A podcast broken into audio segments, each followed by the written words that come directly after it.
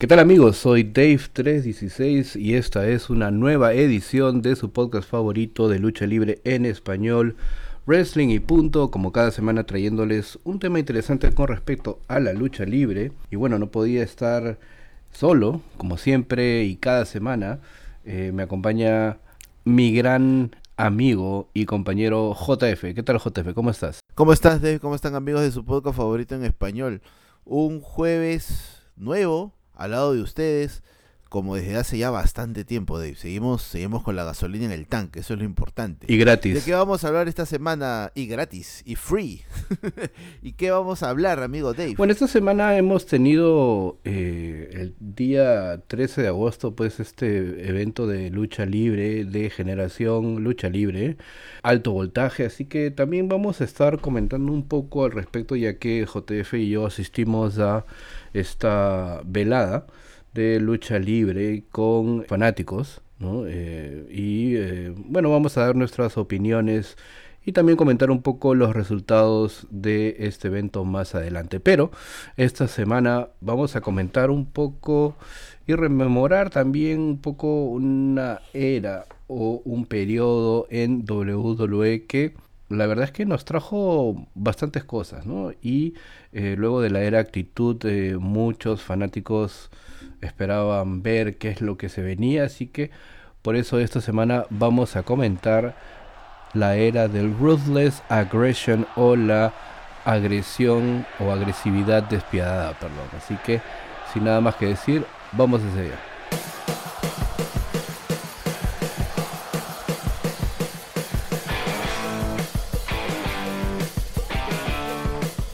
Y bueno, hay varios, eh, varios hechos que eh, recordar aquí, ¿no? Eh, luego de este Monday Night War, esta guerra de lunes por la noche, enfrascada entre WCW y WWF por la supremacía de la lucha libre. Esta guerra pues empieza desde que prácticamente Ted Turner adquiere WCW y su intento de competir con WWF ganando pues en algún momento ventaja, ¿no? Eh, eh, recordemos que WCW Nitro se impuso a Monday Night Raw por más de 80 eh, semanas y bueno, bajo la tutela de Eric Bishop. Esta guerra termina en marzo del 2001 con la compra de WCW por parte de WWF y la pregunta que todos se hacían era, ¿no? ¿Qué es lo que sigue? ¿Qué es lo que viene? ¿no? Eh, luego de esta compra, ¿no? Se inicia este ángulo, esta historia de la invasión de WCW a WWF, ¿no? Pero eh, lamentablemente los feudos que creo muchos esperábamos ver eh, no llegarían, ¿no?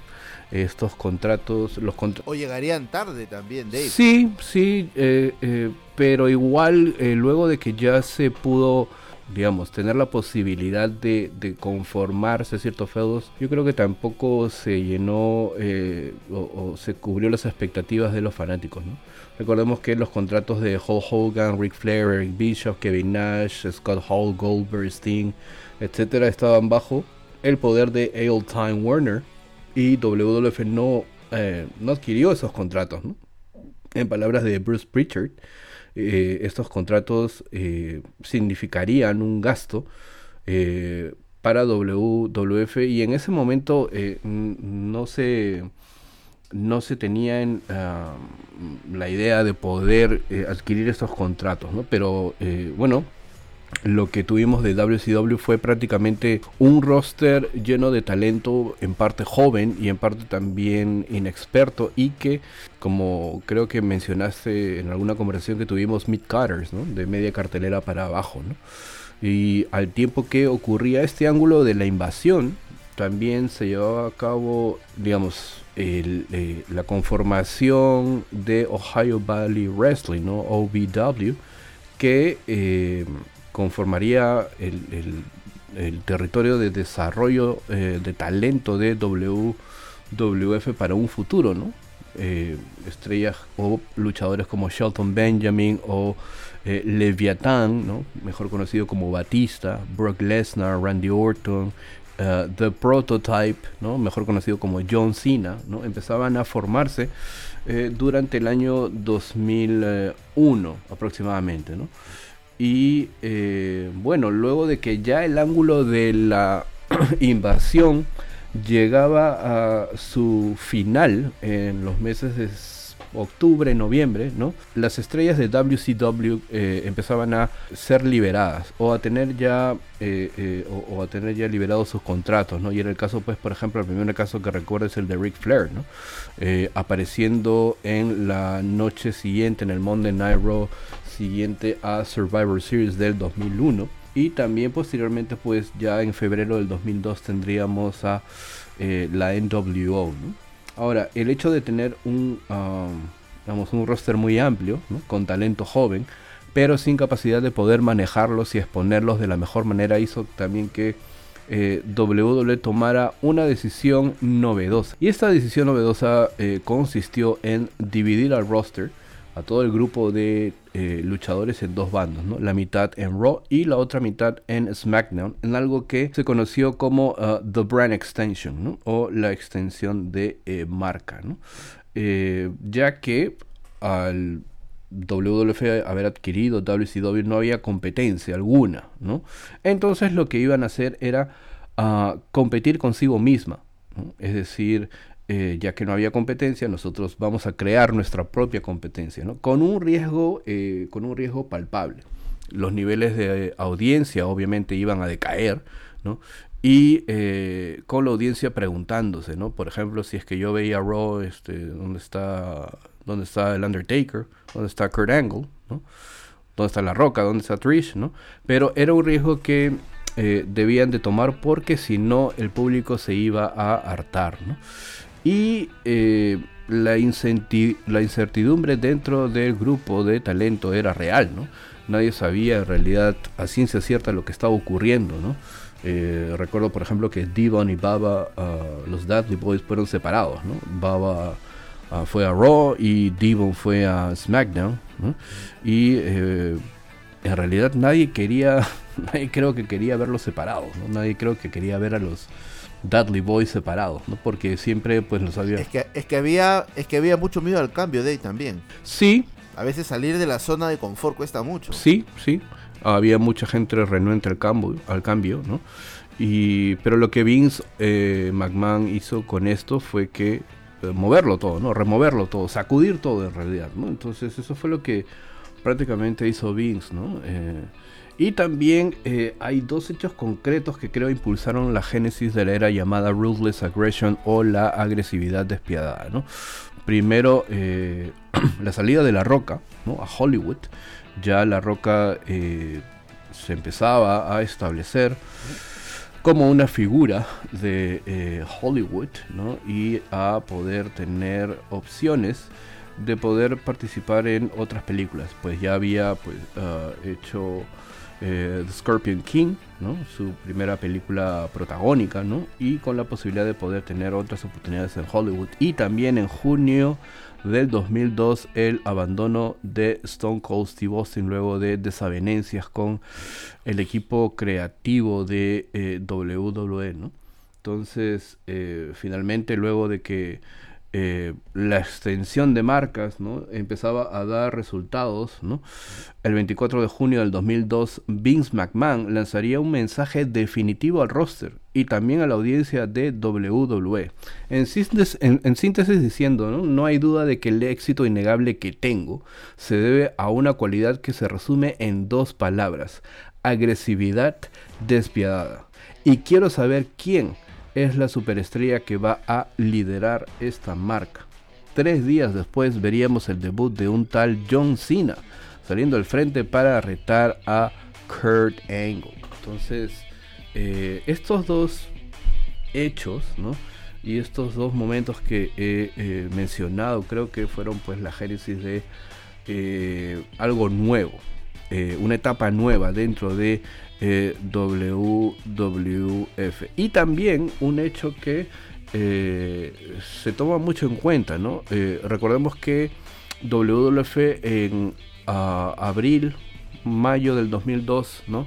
Cambia, cambia su imagen, ya no era WWF debido pues a lo que muchos fanáticos conocen, este, este conflicto legal por el nombre WWF y también porque esto eh, representaba pérdidas para la World Wide Fund, esta organización eh, ecologista, ya que la mayoría de personas que, bueno, lo que adujo World Wide Fund es que eh, las personas que estaban interesadas en su causa ecológica ¿no? no podían acceder a su página web ya que cuando tecleaban eh, www.com pues eh, eran reenviadas al salía cualquier otra cosa menos menos una causa ecológica no entonces bueno eh, World Wide Fund gana esta, esta, batalla legal con WWF y lo que hace pues es obliga a World Wrestling Federation a cambiar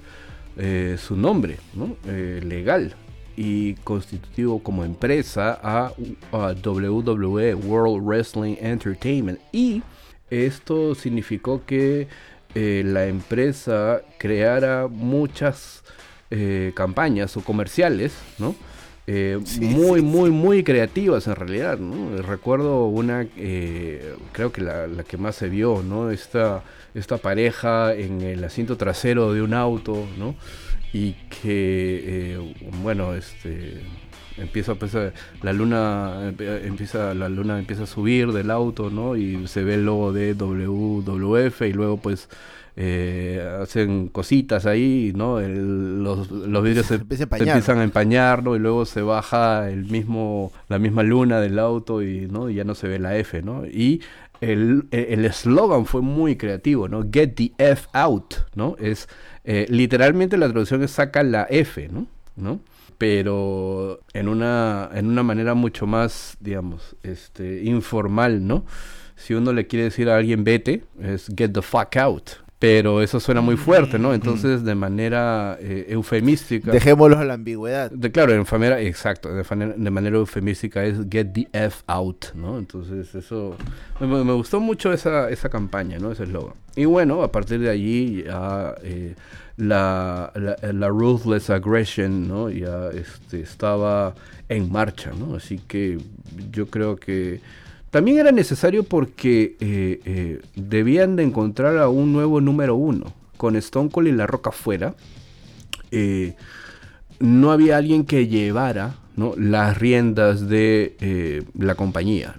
Entonces, se necesita, bueno, estaba Brock Lesnar como campeón, pero igual se necesitaba a alguien que pudiera representar, digámoslo así, este, a la compañía por los años venideros, ¿no? Habían apostado por Brock, sí, bueno, vamos a hablar de Brock en, unos instantes, pero prácticamente esos dos hechos eran eh, eh, lo que impulsó a la compañía dar un giro, ¿no? Y, fue un giro que si recordarás, Dave, nosotros aquí, al menos en Perú, no lo vimos. Recuerda que eh, las transmisiones terminaron después del Mundial Corea-Japón en Canal 9 y ya no supimos nada de WWE slash F por un buen tiempo. Tuvimos que ver esta época en tapes, en VCDs, por ahí, este, con la tecnología, con el DVD, ¿no? O sea, hay muchos momentos que se han perdido de repente en la memoria de, de los fans, pero bueno, estamos tocando un tema, pues, este, digamos, no tan vintage, pero sí un tema pues que, muchos este, no recuerdan. Y tú hablas algo muy importante, ¿no? Un tal, un tal John Cena, que si de repente pues en esas épocas tú decías John Cena o buscabas en Google John Cena, pues no te aparecía nada en, el buscador, ¿no? Ahora John Cena pues es el Peacemaker, John Cena consagrado luchador y, también actor de, Hollywood, de películas. 20 años, 20 años, 20 años, 20 años después. Sí, claro, definitivamente Cena Sina logró hacerse un nombre. Sin embargo, eh, para Sina, la palabra o la frase Ruthless Aggression significó un fracaso. Cada empresa de lucha libre, como ya lo habías eh, dicho Dave, eh, siempre tiene la necesidad de crear nuevas estrellas. Y una de esas estrellas, en la época de la agresión despiadada, se materializó en John Cena. Cena llegó a los ojos de los agentes y productores de manera casual, ya que estos se encontraban mirando tapes de Ohio Valley Wrestling específicamente de las promos que hacía Rico Constantino. ¿Y quién es Rico Constantino? Bueno, el que sería manager de Billy Chuck. Pero eh, el ojo pues les eh, jalaba mirar a John Cena y eh, habían, habían muchas cosas de cita que llamaban la atención. Había mucha pasión, había un físico bien trabajado, había muchas ganas, pero eso no es suficiente para poder ser una superestrella. Eh, Jim Cornette comenta que Cena se metió en el gimmick del prototipo de inmediato. El prototipo era pues el gimmick que tenía John Cena en OVW. Eh, tenía el físico, el carisma para poder entretener a las masas. Es el... Una de sus frases era pues eh, es el tiempo perfecto para el hombre perfecto. Frase que acuñaría pues en el territorio de desarrollo de Ohio Valley Wrestling. Vince fue claro, ¿no? ¿Quién tiene la agresividad despiadada para ser la próxima superestrella? Para ser la próxima leyenda. Eso lo dijo en Raw. Y tres días después, eh, en SmackDown, veríamos este debut. Este debut de John Cena.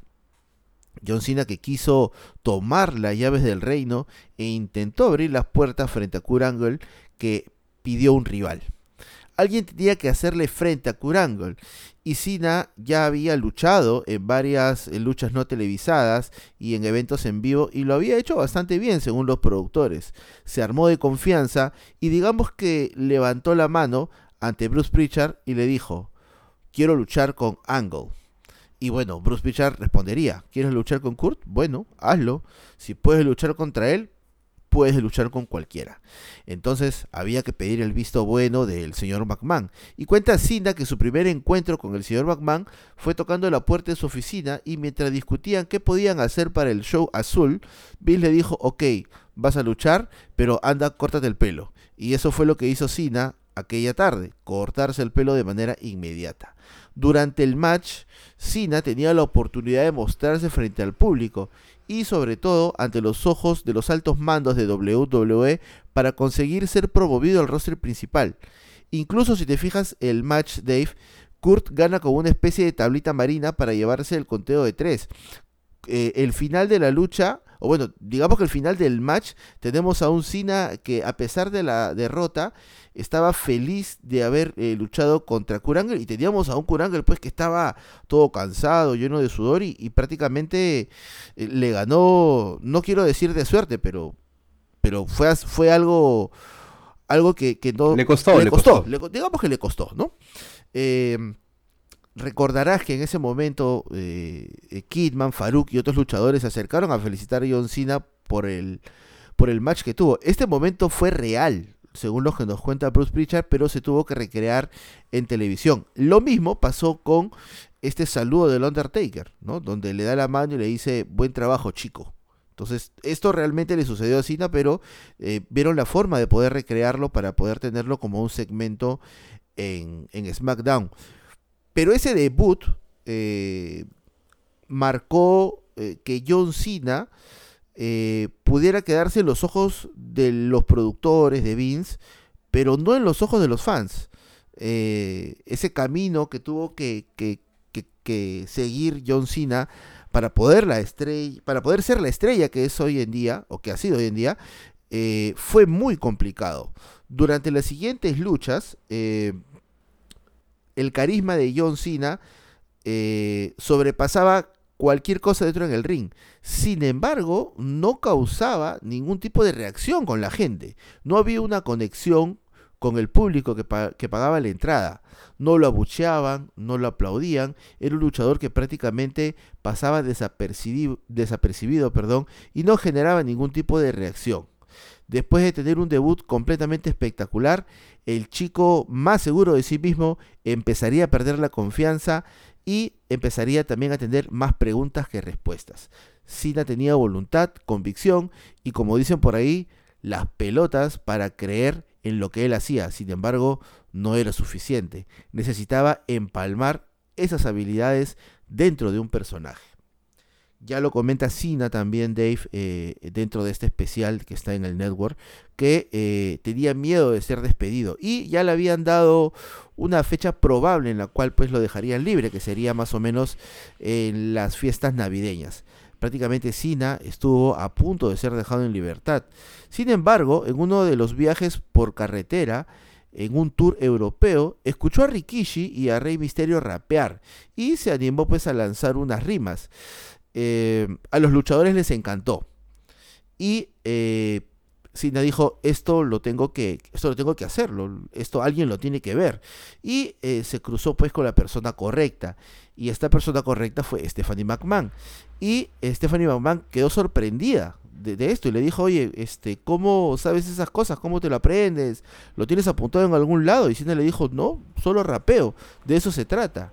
Entonces Stephanie lo puso a prueba y le dijo, a ver, tengo una lata de atún aquí, que es mi almuerzo. A ver, rapea.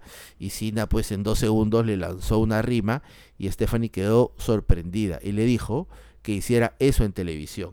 Y eso nos llevaría al nacimiento del personaje de John Cena en su versión rapero Dave. Tú sabes que mi inglés no es muy bueno, pero ¿cómo se llama este personaje rapero que John Cena nos trajo, por favor? The Doctor of Thugonomics. ¿Tiene alguna traducción, Dave? El doctor de los de los patilleros, de los maleantes, ¿no? Ajá. Entonces, no, ese, o sea, eh, eh, ahora los que Ahora, bueno, ya. Ahora que cuentas este, eh, cómo es que surge este personaje, la verdad es que yo no tuve duda de que de, esta capacidad de sí, es más, o sea, empieza el personaje como un, como rudo, ¿no? Y se le pone, se le pone a Bull Buchanan, ¿no? Este personaje de B2, ¿no? Para que, para que sea sí bueno la verdad es que no, no, entiendo no hay cosas ahí que bueno para que sea su sidekick pero aparece como rudo y la verdad es que me enganchó mucho ese personaje porque yo sabía que Sina era así, o sea tenía esa capacidad ¿no? viniendo pues de donde viene y, este teniendo esa capacidad de, rapeo dije ese es un buen personaje rudo o sea rudo no y, y puede llegar a ser algo más no este, en el bando de los rudos, ¿no? O sea, no me lo imaginé que con el tiempo pues se iba... Y creo que ya lo he dicho antes, ¿no? Yo creo que al menos para, la, para cierta, cierto sector de fanáticos de la era actitud, eh, John Cena no representa nada. Que, y, creo que es mi caso, ¿no? yo creo que este, sí ha sido un draw, o sea, ha, generado ingresos a la compañía, qué duda cabe, ¿no? En merchandising, en venta de boletos, en eh, popularidad, en poner a la lucha libre en otro, con otro enfoque, ¿no? Eso lo ha conseguido Cena, pero eh, mm, no me parece que haya sido, al menos para una parte de los fanáticos de la actitud, en mi caso no creo que haya sido orgánico, ¿no? Este, porque en un lapso, no sé si corto o no, creo que considerable, ¿no? Consiguió el campeonato de WWF de eh, John Bradshaw Layfield. Y JBL llevaba prácticamente todo un año, eh, teniendo feudos con Kurt Angle, con Big Show, con el Undertaker, eh, y en especial con el Undertaker, y el Undertaker no lo había podido vencer nunca, ¿no? Y que venga pues John Cena así de la nada y en un WrestleMania pues le gane, es como que no, lo sé. Claro.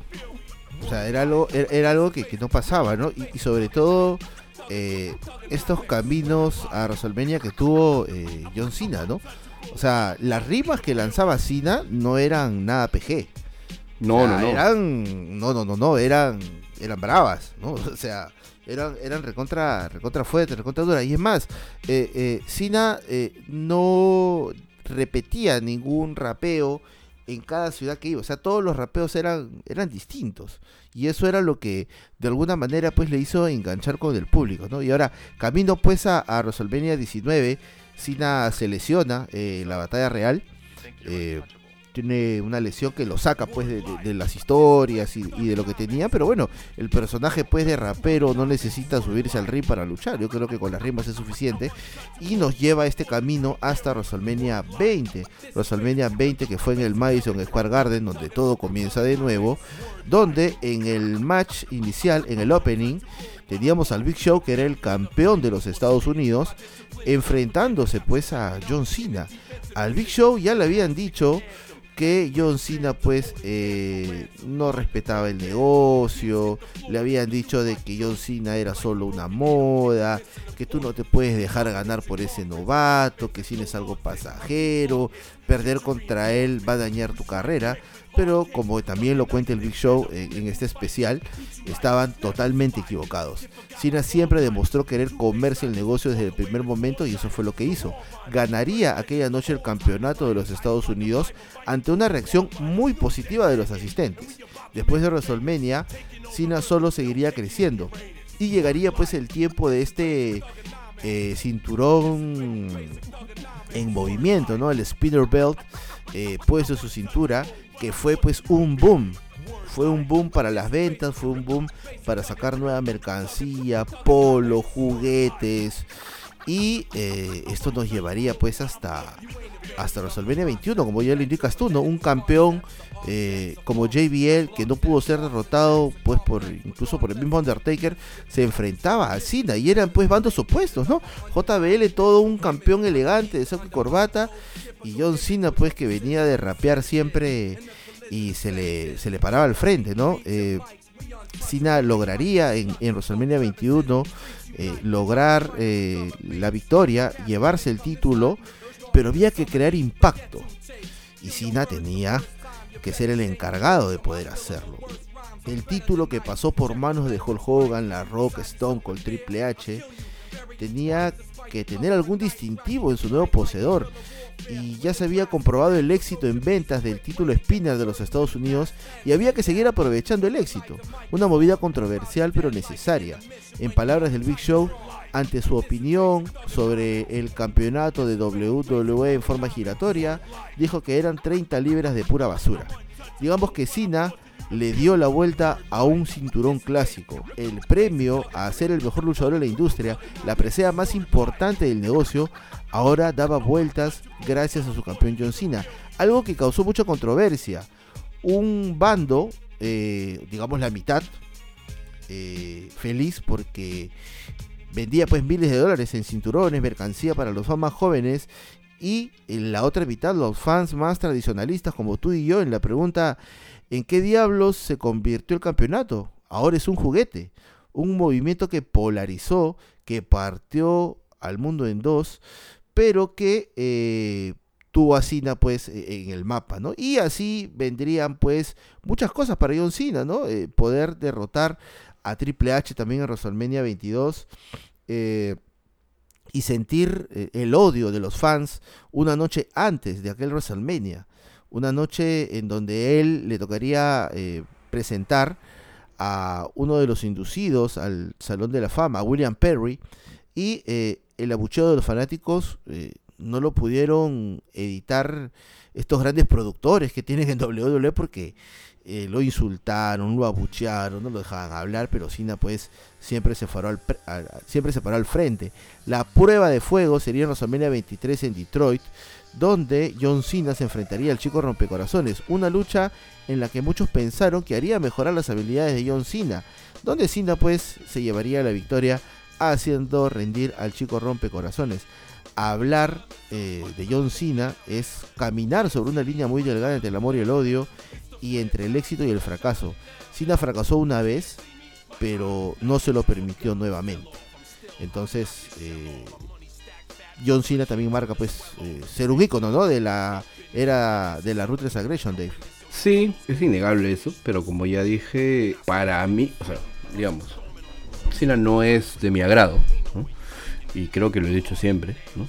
Eh, porque ver su génesis, ver eh, sus inicios, eh, y luego dar este paso a que Vince McMahon apueste por él, y que bueno, para algunos, yo creo que no para, o sea, Cena tenía un público infantil, adolescente, muy marcado, familias, y eso caló, ¿no? Este, en, Cena caló en ellos, Cena tuvo un impacto eh, con ellos, pero este para como dije, ¿no? Los que seguimos la era actitud o que los que ya veníamos viendo lucha libre unos años, ¿no? Yo creo que no fue tan orgánico, Y era un momento en el cual yo tenía que aceptar que era lo que, lo, que tocaba, porque si bien es cierto a mí me desagrada, me desagrada Cina, ¿no? Eh, había que aceptar también que era parte de esta transición y que ya iba saliendo yo de un, eh, un grupo demográfico, ¿no? Y, ya no era como parte de un público objetivo. Seguía habiendo eh, en ese entonces la, esta era de ruthless aggression por otros motivos en realidad, pero no hay que negar que Cena es un gran porcentaje de esta era y que obviamente como ya mencionaste representó mucho para eh, WWE. Orgánicamente o no, eh, metido con calzador o no, pero, pero estaba allí, pero estaba allí, ¿no? Entonces, sí, claro. lo que se dice era un draw, o sea, es decir, generaba. Generaba ingresos, generaba venta de boletos, generaba eh, medios y tenía un público que obviamente pues estaba muerte con él, ¿no? Entonces, niños, hemos visto Legión de Niños, ¿no? Que no se veía pues en la era actitud, ¿no?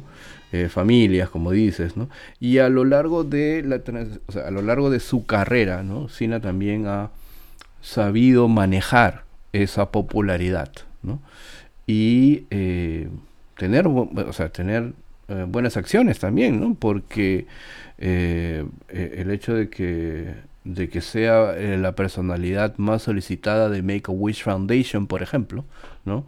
Y que siempre esté al lado de estas causas muy nobles, ¿no? Y eh, causas de beneficio social también dicen mucho de, de, él, ¿no? Entonces, te podrá gustar como luchador o no, pero de que, de que ha, respirado y ha vivido y, um, como dijiste en una frase, se ha comido el negocio, pues es innegable, ¿no? Y bueno, siguiendo uh, con otros elementos de este Ruthless Aggression, hay que mencionar uh, a una facción, ¿no? Creo que ya hemos dicho en algunas ediciones del podcast que eh, Vince McMahon eh, no es fanático o no le gusta mucho el hecho de crear facciones.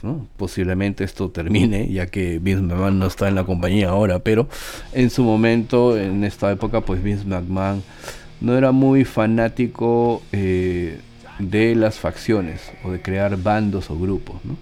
Pero recordemos que a finales de 2002 eh, eh, teníamos a un Triple H convertido en ah, campeón peso pesado mundial debido a que Eric Bischoff le otorga el uh, World Heavyweight Championship recién creado porque eh, Brock Lesnar al ser campeón de WWE va a SmackDown a ser campeón exclusivo de esa marca.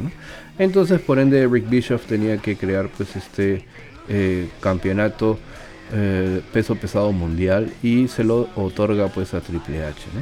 Ahora, eh, Triple H cuenta que en ese lapso veía a un Ric Flair que no era el Ric Flair que él había visto, que él había idolatrado y que obviamente no sentía que Ric Flair estaba lo suficientemente motivado como para poder eh, eh, hacer lo que estaba haciendo. Veía a un Ric Flair apagado, que no creía en lo que estaba haciendo, desmotivado totalmente. Entonces, eh, Ric Flair empieza a, o mejor dicho, Triple H empieza a viajar con Ric Flair, a moverse de un sitio a otro, de una ciudad a otra en los house shows y para los eventos en vivo y empezar a compenetrarse un poco más con Ric Flair, ¿no? Conversar un poco más, ver qué es lo que tenía en la cabeza Ric Flair, por qué probablemente se sentía así,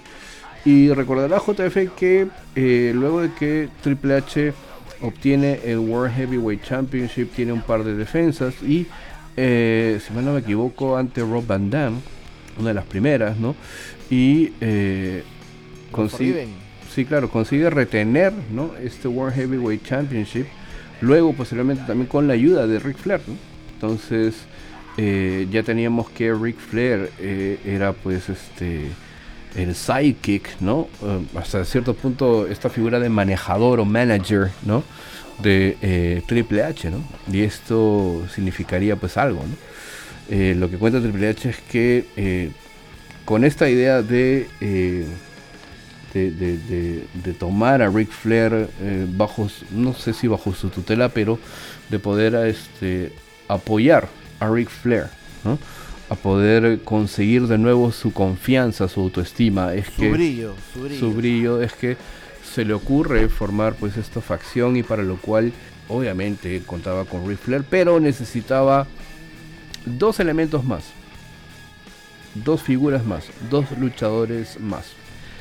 Triple H va con esta idea de facción, se la comunica a Vince y obviamente pues necesitaban a dos luchadores. Y para esto obviamente tenemos que remontarnos a abril del 2002 cuando un joven Randy Orton debuta en eh, WWE, ¿no? Y eh, Randy la verdad es que empezó pues con, nuevo, con, con, bastante ímpetu, ¿no? Eh, en esta lucha pues que tuvo la primera con Hardcore Holly, ¿no? empezaría Randy Orton a mostrarse, ¿no? y eh, no pasaría desapercibido.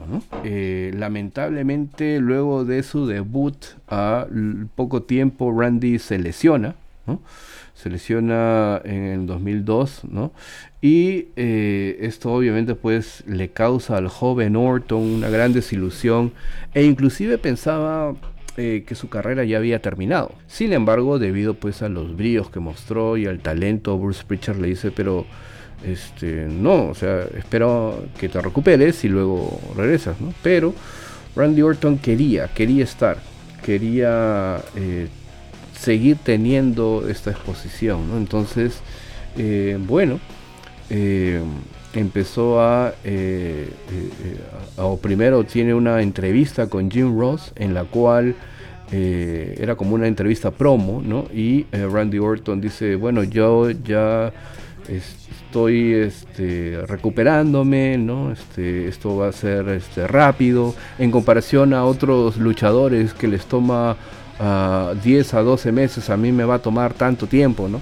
Y esto eh, era una promo, entrevista con la intención de que Randy fuera babyface. Eh, pero lamentablemente pues la gente presente en el coliseo pues empezó pues a los, canadienses los canadienses. a, abuchearlo no claro entonces dijo miren aquí ya hay algo no entonces se creó este RNN no este que era como una especie de, de, de, de updates no de actualizaciones del estado de la recuperación de Randy Orton, ¿no? que interrumpía cualquier tipo de programación de WWE para que Randy saliera ahí pues a ver y, digamos que digamos que las promos eran bastante ridículas, ¿no? Este, mm. yo tengo ahora un 42% de movilidad en mi hombro, lo cual es 2% más hace una semana que era 40. Entonces, ese tipo de cosas, ¿no? Que obviamente pues enervaban a la audiencia y obviamente pues tenían un gran, un gran trabajo. Y bueno, también hay que remitirse a, a Dave Batista, ¿no?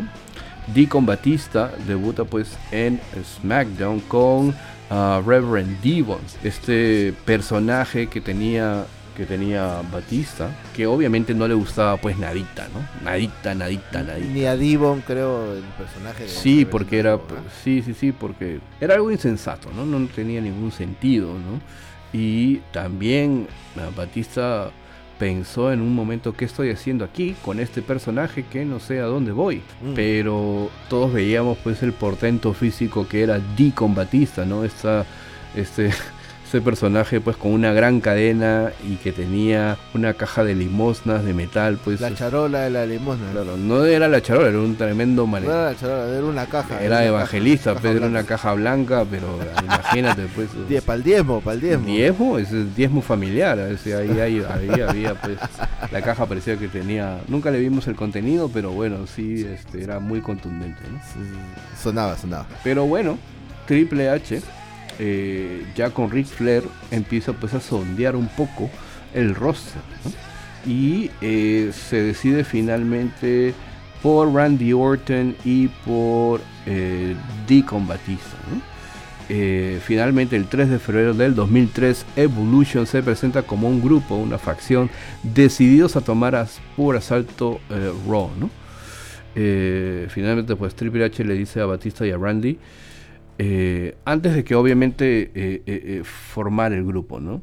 Se dirige hacia ellos y les dice, por si acaso, van a haber celos. Algunas personas lo van a tomar de mala manera.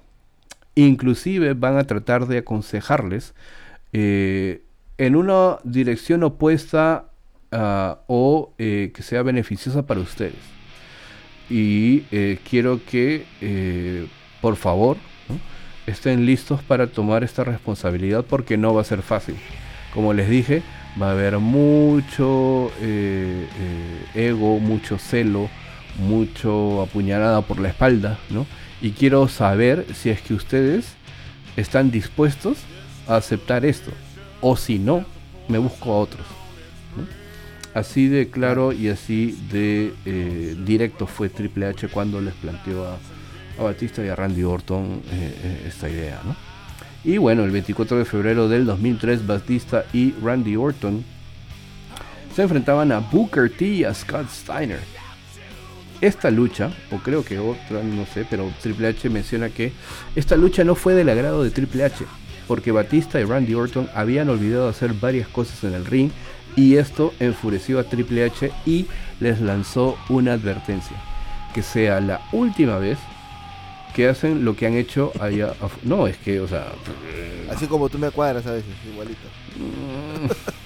Mm, Por ahí, por ahí, Yo por no creo que te haya lanzado ninguna advertencia. Solamente te he dado sugerencias, ¿no? Ay, ay, ay. Y Perdón, perdón. sí, no, no, no, no ha sido ninguna advertencia. Y este, la gente que nos escucha no tiene por qué enterarse de, de nuestros nuestros tropos, secretos, nuestros secretos. tropos. No, bueno. Pero no, eh, eh, que sea la última vez que hacen lo que han hecho allá afuera. Porque si lo vuelven a hacer, eh, simplemente esto queda aquí y eh, los reemplaza. ¿no? Pero bueno. Esto eh, se reflejó en una respuesta de Randy y Batista, ¿no? Dudley Boys contra Randy Orton y Batista. La lucha se volvió tensa en un momento. Batista se lesiona el, el tríceps, ¿no? Pero Randy también se lesiona el tobillo en una movida en la que no debería de haber habido mayor riesgo. ¿Cuál era esa movida? Era un double flap jack. ¿Qué es este double flap jack? ¿no? El luchador rebota en las cuerdas, regresa y la pareja de luchadores que lo va a recibir lo toma por el tobillo, lo eleva y lo deja caer eh, de frente. ¿no? Eh, esta movida sencilla y simple, que era como una especie de el preámbulo a un 3D, pero eh, digamos que cada uno de los miembros de la pareja de luchadores toma un tobillo del luchador. Eh, ¿Qué pasó aquí? Que en el Double Flapjack, no sé cómo, dice eh, Baba, que el tobillo de Randy terminó siendo aplastado por mi espalda. Mm, es decir, que Randy no sé qué cosa habría hecho que eh, sobrepasó los cuerpos de Devon y de, y de Baba y eh, bueno, eh, el, el tobillo terminó siendo aplastado por la espalda de Baba Ray. ¿no? no fue un buen momento ni para los Dudleys, ni para Randy Orton, ni para Batista, ya que hay muchas versiones de lo que sucedió tras bastidores luego de este incidente. Algunos dicen que Baba Ray Dudley se puso a gritarle a Randy, que Triple H intervino también para que no pasara a mayores, pero no eh, eh, el ambiente estuvo muy tenso entre los cuatro. Entonces, al suceder esto, ¿no? Y al Batista lesionarse el, eh, el tríceps, ¿no? Y también eh, Randy Orton lesionarse el tobillo, quedaban solos Triple H y Ric Flair, ¿no? Recuerda que hay un tramo de Evolution Eh, inclusive pues previo a WrestleMania 19 que Triple H y Ric Flair estaban solos. Entonces no había Evolution. Triple H va a defender el campeonato peso pesado mundial ante Booker T en WrestleMania 19 con Ric Flair nada más. Entonces no había ni Triple H ni Batista. Entonces, pero bueno, Randy Orton regresaría el 26 de mayo del 2003, ya recuperado pues de su lesión al tobillo. Y eh, Batista en su intento de regresar lo más pronto posible cometería un gran error. Se lesionaría el tríceps nuevamente, lo que le tomaría unos meses más para regresar. Es en este punto en donde se considera el nombre de Mark Jindrak para reemplazar a, Batista. ¿no? Eh, Jindrak solía compartir mucho tiempo con Randy Orton antes de que Orton se uniera a Evolution. Eh, viajaban juntos, ¿no? compartían tiempo juntos. Entonces, eh, Triple H recuerda que cuando intentó que Jindrak formara parte de Evolution, inclusive se filmaron videos, ¿no? O viñetas de eh, Evolution caminando con Mark Jindrak, es decir, Triple H, Ric Flair y Randy Orton y Mark Jindrak, ¿no? Y también videos de los solamente los tres, sin Jindrak. Entonces eso significaba que él no lo tenía muy claro con Mark Jindrak. Triple H recuerda mucho que la actitud de Jindrak no era, no era de lo más seria ¿no? con el negocio y con la oportunidad que podría presentarse. Recuerda un viaje de, que tuvieron Triple H, Ric Flair, Randy Orton y Mark Jindrak y Triple H recuerda que eh, en este viaje el camino se hizo demasiado largo, demasiado largo. Era, dice Triple H, era estar era como estar con un par de, niños de tercer grado, de primaria, así. Eh, entonces, Triple H intentaba conocer un poco más sobre cómo, cómo Jindrak veía el negocio, pero parecía que no le importara mucho. Eh, Jindrak prácticamente era tan joven como Randy, ¿no? Y eh, inmaduro también, Entonces, eh, no se tomaba el negocio en serio y bueno, la idea de Jindrak finalmente fue descartada, ¿no? El mismo Mark Jindrak admite que fue una estupidez, ¿no? Y una inmadurez el no haber aprovechado esta oportunidad que se le presentó en un momento, ¿no? Y que la manera en cómo veía el negocio en ese entonces era diferente. Y bueno, finalmente el 20 de octubre del 2003 Batista regresa atacando a Shawn Michaels y Goldberg luego de siete meses fuera. Armageddon, 14 de diciembre del 2003, tendríamos a todos los miembros de Evolution con títulos en la mano. Triple H era el World Heavyweight Champion, Batista y Ric Flair los campeones en pareja de Raw y Randy Orton era el campeón intercontinental. Finalmente, pues en WrestleMania 20, eh, Randy Orton, Batista y Ric Flair derrotan a The Rock en uh, Sock Connection. Evolution está en su mejor momento y yendo hacia arriba.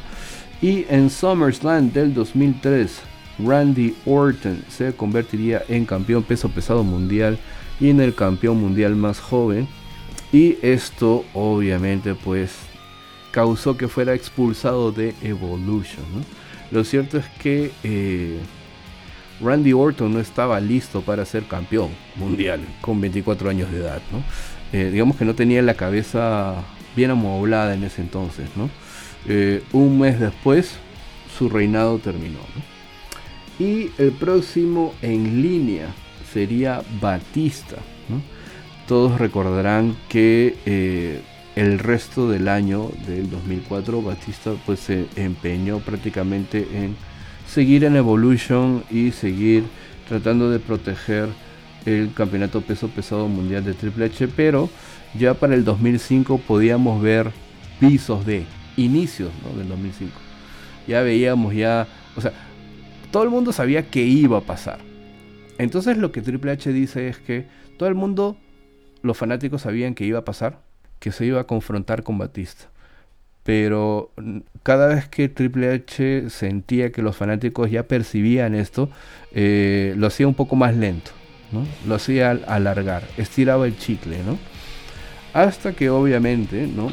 Eh, llega el 21 de febrero del 2005. Creo que uno de los de los Raws en las cuales nos hemos quedado hasta tan tarde, creo que duró un poquito más ese Raw, ¿no? Un poquito más duro. Y Batista pues ataca a Triple H retándolo para WrestleMania 21 y consolidándose como ah, campeón peso pesado mundial y también eh, terminando esta racha de Evolution.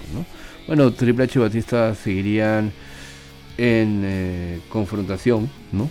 Backlash y luego pues este gran Hell in a Cell que termina en el evento Vengeance, ¿no? Del 2005 Ah, y que obviamente pues ya comenté anteriormente este extra en el DVD, ¿no? Eh, Triple H pues sangrante, Ric Flair, eh, ¿no? Este, tocándole eh, la rodilla y le dice campeón, él es el hombre ahora, y hay que aceptarlo.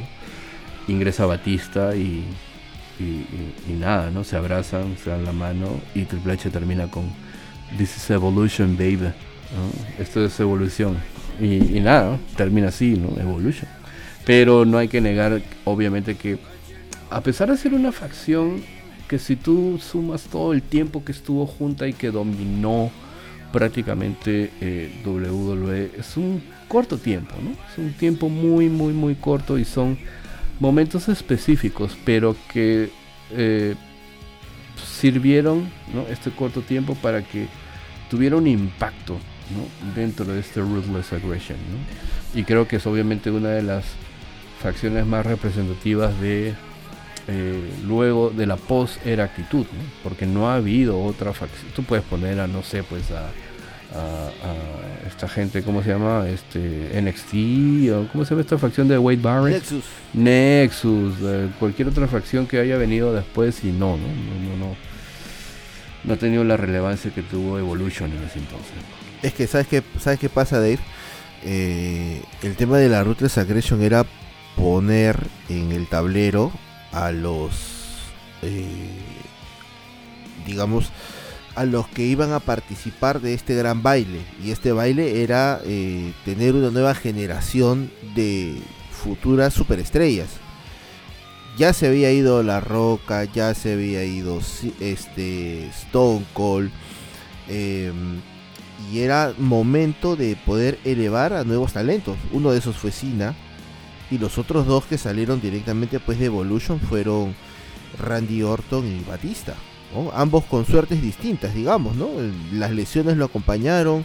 El otro por querer em, eh, por querer este volver rápido se perjudica más.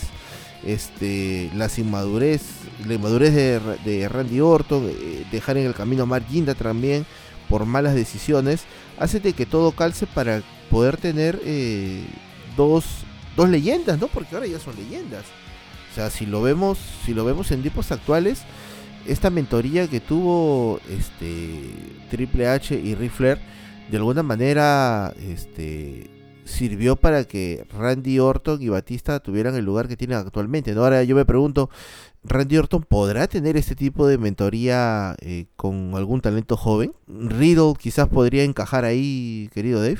Si recuerdas, se intentó hacer algo eh, con Legacy, ¿no? Cuando Randy Orton era mentor de eh, Ted DiBiase Jr., ¿no? Y, eh, y, Cody. ¿no? Entonces se intentó hacer algo allí. Y Manu, y Manu, Manu también. Manu, claro. Un cuarto. Manu, Manu, Manuel. no sé cómo se llamaba ese hombre, pero pero bueno, se intentó, ¿no? Se, intentó, se intentó hacer algo, pero bueno, no, no, no llegó. Pero yo creo que, sí, yo creo que ya es. Es que vamos a ver cuál es la transición de Orton cuando regrese, porque cuando regresen, de hecho, que va a feudar con Riddle. Eso es, eso es innegable, ¿no? Después de ese feudo, vamos a ver qué es lo que, qué es lo que puede tener la compañía para, para Randy, ¿no? Sí, vamos a ver qué es lo que tiene la compañía para Randy, ¿no? Pero como yo te lo comentaba hace rato, eh, el tema de, de Roy SmackDown creando sus propias eh, estrellas, siempre, siempre trajo algo muy importante, ¿no? Una, una disputa entre ambas marcas, digamos una guerra civil. ¿no? Tras un tremendo WrestleMania 18, se decidió eh, partir el roster en dos. WWE tenía el brazo levantado como ganador de la guerra de los lunes por la noche eh, un año antes y era la única empresa mediática que tenía presencia en televisión y en los pay-per-views. Había mucho talento disperso tras la adquisición de WCW. Sin embargo, algo estaba faltando. Eh, ¿Cómo podían los luchadores jóvenes eh, brillar y mejorar? Si había bastante talento y tan solo cuatro horas en televisión estelar. Eh, bueno, la respuesta pues ahora se cae de madura, ¿no? Eh, partir el, roster en dos, dividir en, roster exclusivos para cada programa. Vince se encargaría de SmackDown eligiendo a La Roca como primer luchador y Ric elegiría a quien fue su rival en WrestleMania 18, al Undertaker para Monday Night Raw. Paul Heyman eh, haría pues de Booker de SmackDown entre el año 2002 y 2003 y señalaría en esta entrevista eh, que ha dado para el network que eh, habían luchadores que querían estar en Raw pero que eran de SmackDown y luchadores de SmackDown que querían ser parte de Raw. los luchadores, según sus palabras, salieron de su zona de confort para empezar a ser competitivos, empezar a ser más ambiciosos, a tener luchadores con ánimos de competir unos contra otros. Pero después de esta división, ¿sería verdad que los luchadores de Raw y SmackDown se quedarían en sus respectivos programas? Bueno, en aquellas épocas sí. O sea, lo que estamos viendo ahorita este, es, este, es una mentira, pero en aquellos años eh, sí, o sea, se respetaba el roster de Raw y se respetaba el roster de SmackDown. Eh, con esta división de marcas de los jóvenes y aquellos luchadores que no tenían muchos minutos en televisión tendrían la oportunidad de brillar. Había más espacios en TV para mostrarse. Edge, Baba Ray Dudley, Eddie Guerrero, por citar algunos, fueron los que cautivaron con sus luchas a la audiencia. Cada programa tenía sus historias, un propio desarrollo de personajes. En SmackDown teníamos pues a Rey Mysterio, a Edge y a John Cena, y en la marca roja teníamos a Jeff Hardy, a Rob Van y a Booker T. Todos tenían la oportunidad de brillar. Había un fuego en cada luchador. Eh, cada lucha era diferente, pero faltaba algo más. Faltaba más gasolina para que ese fuego siga ardiendo. Y esa gasolina fue la presentación de Eric Bischoff como gerente general de Raw. Cuando pones a dirigir eh, Monday Night Raw a Eric Bischoff eh, es algo diferente, es algo eh, que no se puede creer. Vince ya lo había dicho siempre, era el momento de un cambio, era el momento de sacudir todos. Pero ¿cómo puedes poner al hombre que casi te saca del negocio a cargo de tu programa principal, Dave? ¿Hay alguna explicación para eso? Bueno, como tú bien has dicho, necesitaban un cambio, ¿no? Y este cambio sustancial podía venir o podría haber venido de varias formas, pero el hecho de tener a Bischoff, eh, yo creo que forma parte de eh, la posibilidad de Vince ya de acceder a figuras de la lucha libre, de donde sea, ¿no? Porque ya tuvo a Hogan, ya tuvo a Hall, ya tuvo a Nash, ya tuvo a Flair, eh, ya tuvo a Goldberg, ¿no? O bueno, todavía no tenía Goldberg en ese momento, ¿no? Pero como ya dije en anteriores oportunidades, ¿no? ¿Qué mejor muestra de dominio, de supremacía, que la persona que te intentó sacar del negocio con tácticas sucias, desleales, ¿no? Ahora esté trabajando para ti. Entonces, eh, yo creo que también Vince lo vio como una especie de de poder hacer negocio, ¿no? Este, bueno, sabemos que este, Vince con tal de hacer negocio pues puede pactar con, quien sea, ¿no? Y puede hacer lo que sea. Entonces, y este cambio pues obviamente iba a generar qué? Generar eh, rebote, ¿no? Entonces, este, obviamente cuando yo vi ese Raw, no podía creerlo, ¿no?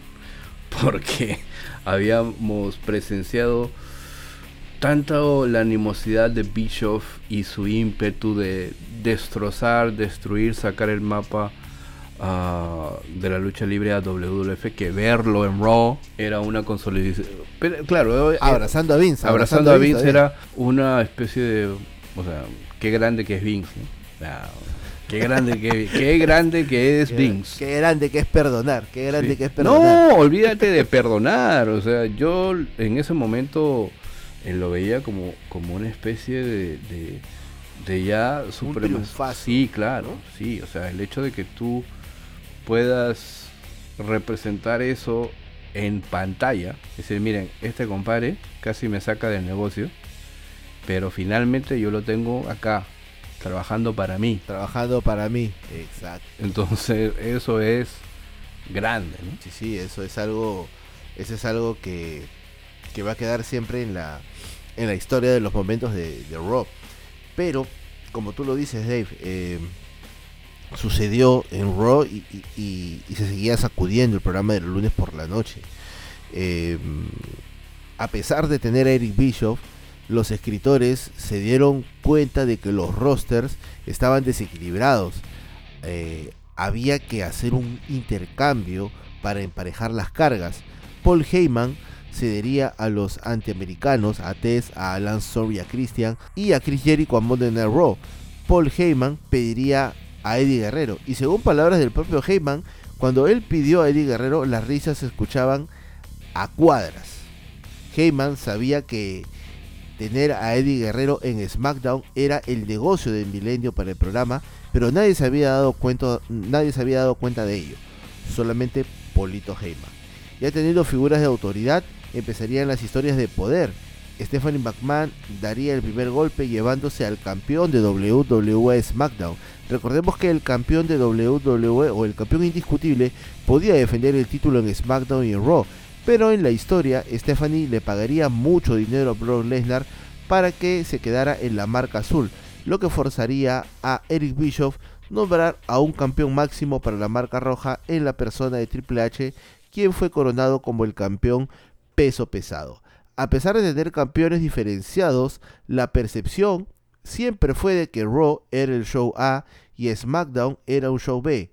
Vince se negó hasta el hartazgo según uno de los escritores de Monday Night Raw, por la predilección que éste tenía sobre Raw. Según Paul Heyman, SmackDown, aunque suene feo lo que voy a decir, Dave, eh, SmackDown era la perrita de Raw. Eh, literal, eso fue lo que dijo este Paul Heyman, y tú lo sabes, Dave, por favor. Sí, no hay manera de corregir. Sí, sí, sí. En algún momento, sí, sí, bueno, yo sé que Heyman dijo eso, ¿no?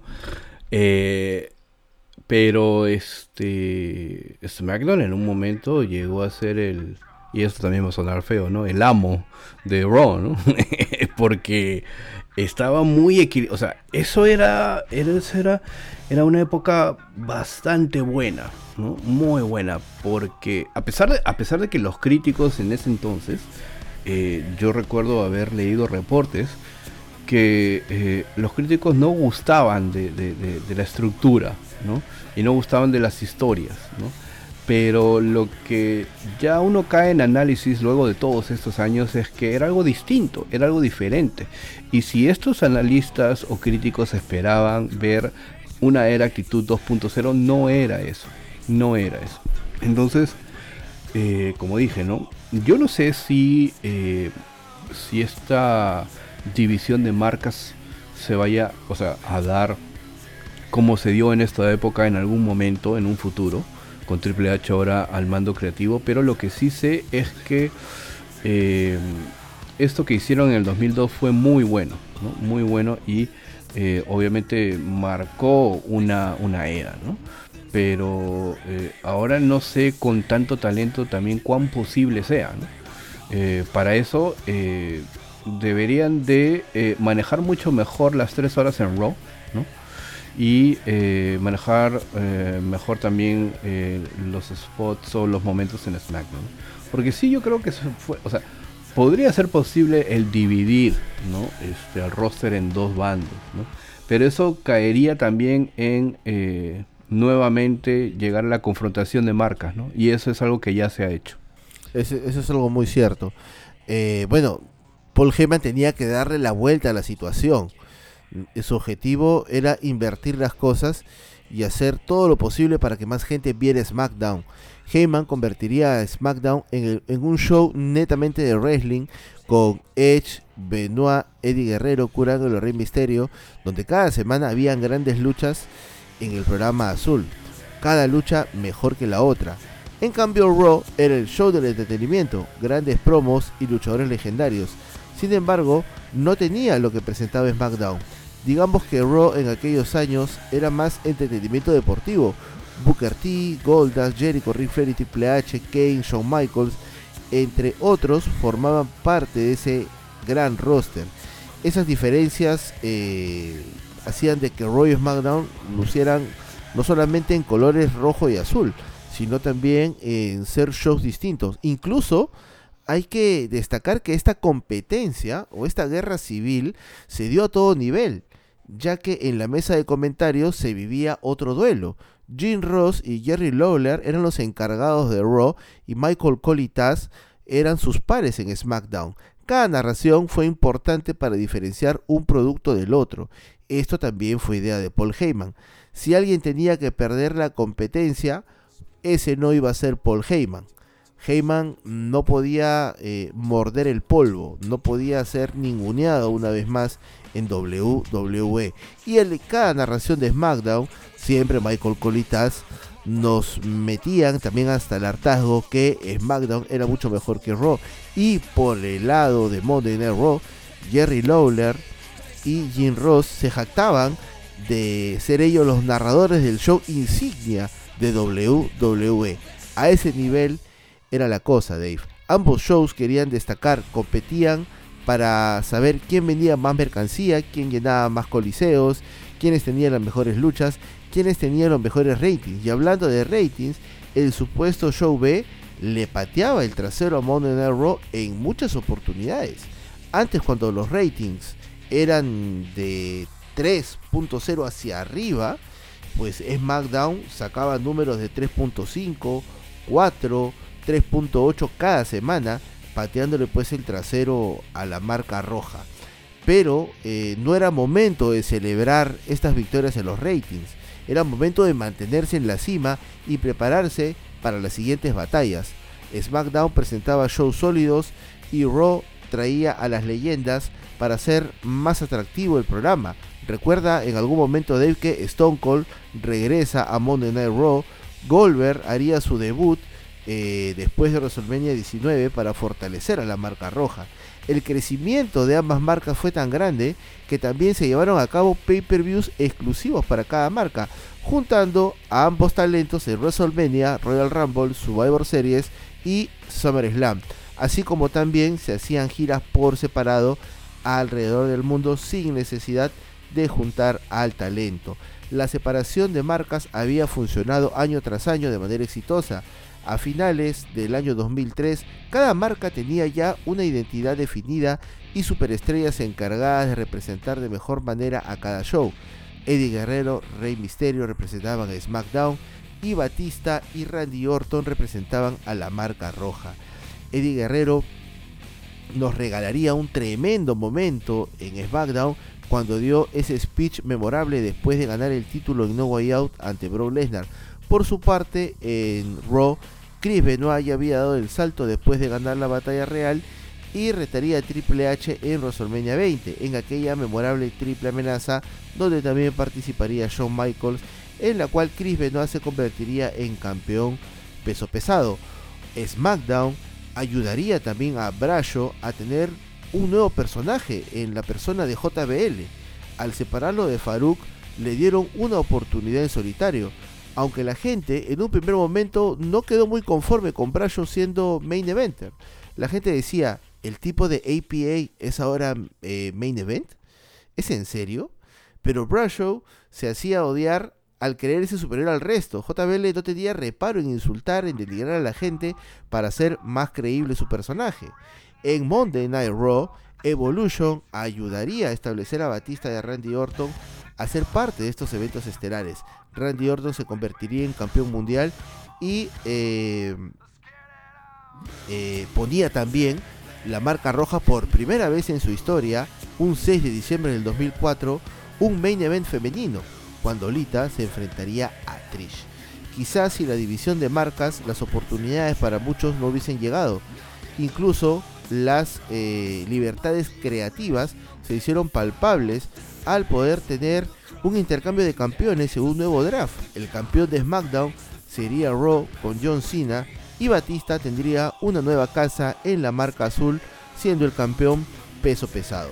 Yo creo Dave que tanto Raw y SmackDown contribuyeron a que la era Ruthless Aggression pueda ser recordada de manera de manera muy buena por los fans. Este éxito de Raw y SmackDown eh, fue posible gracias a todo ese, ese hambre de, los luchadores por querer aparecer en pantalla y de querer marcar sus nombres en WWE. Y bueno, hemos recorrido parte de, porque esto creo que por ahí nos podría dar un eh, eh, eh, indicio, bueno, nos podría dar la posibilidad de poder tener otro programa con respecto a la Ruthless Aggression, pero ha sido interesante JF revisar algunos elementos, algunos aspectos de esta Ruthless Aggression, ¿no? la agresión o agresividad despiadada. Sí, sí, se han quedado, se han quedado varios temillas, pero ya creo que los retomaremos pues en un siguiente episodio del podcast. Siempre agradecerte, Dave, por estar un nuevo jueves aquí conmigo en este pequeño espacio, en este humilde espacio en Spotify, en TikTok, en nuestras redes, ¿no? Agradecemos también a todas las personas que nos siguen apoyando con eh, compartir el podcast, escuchando el programa, dándonos el feedback respectivo ahí por, por interno.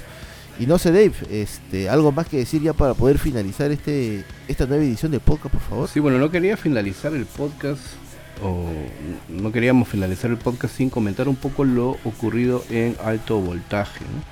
Esta noche, esta velada de lucha libre que nos ofreció Generación eh, Lucha Libre. ¿no? Voy a eh, rescatar ciertos fragmentos de eh, lo que se publica en su página web, ¿no? luchalibre.pe, ¿no?